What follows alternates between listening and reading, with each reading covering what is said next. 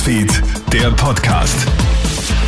Schönen Abend aus der Krone Nachrichtenredaktion. Felix Jäger hier mit deinem News Update. Jetzt ist es also fix. Österreich hat einen neuen Gesundheitsminister und der heißt Johannes Rauch. Der Vorarlberger ist heute in der Hofburg von Bundespräsident Alexander van der Bellen angelobt worden. Gemäß Artikel 74 Absatz 3 des Bundesverfassungsgesetzes enthebe ich Herrn Bundesminister Wolfgang Mückstein seinem Wunsche entsprechend vom Amt. Zugleich ernenne ich auf Ihren Vorschlag, Herr Bundeskanzler, gemäß Artikel 70 Absatz 1 BVG Herrn Johannes Rauch zum Bundesminister für Soziales, Gesundheit, Pflege und Konsumentenschutz.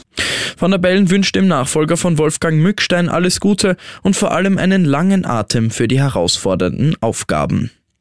Österreichs Studenten wissen oft gar nicht, was sie mal verdienen können. Das zeigt eine aktuelle Umfrage der heimischen Jobplattform Talto.com. 2000 Studierende sind befragt worden. Die Hälfte sagt, dass sie sich schlecht über das Thema Gehalt informiert fühlen. Satte 95 Prozent wünschen sich sogar mehr Infos über Einstiegsgehälter. Besonders spannend ist, dass das Thema Gehalt für Studierende auch kein großes Tabu mehr ist. Talto-Sprecher Michael Stangl. Die Studierenden, das hat die Umfrage gezeigt, reden über ihr Gehalt vor allem mit Bekannten. Zwei von drei tun das. Jeder zweite spricht mit StudienkollegInnen über den Verdienst. Und auch bei denen, die schon im studienrelevanten Berufsleben stehen, auch hier spricht die Hälfte mit KollegInnen über die Bezahlung.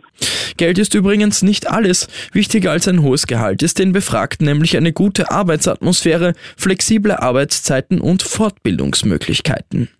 Chinas Präsident Xi Jinping hat jetzt im Ukraine-Krieg zu maximaler Zurückhaltung aufgerufen. Im Rahmen einer Videokonferenz mit dem deutschen Bundeskanzler Olaf Scholz und dem französischen Präsidenten Emmanuel Macron bezeichnet Chinas Präsident die Lage in der Ukraine als zutiefst beunruhigend. China habe die beiden Kriegsparteien aufgerufen, die Verhandlungen aufrechtzuerhalten und eine humanitäre Krise zu verhindern. China weigert sich aber weiterhin, den Einmarsch Russlands zu kritisieren.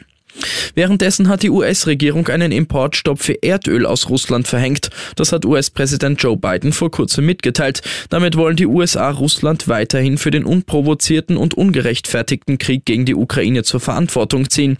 Zuletzt war der Druck auf die US-Regierung auch aus dem Kongress gestiegen, dass man auch ein Einfuhrverbot für russisches Öl einführen soll.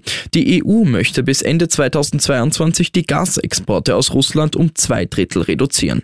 Ich wünsche dir noch einen schönen Abend. Krone Hits, Newsfeed, der Podcast.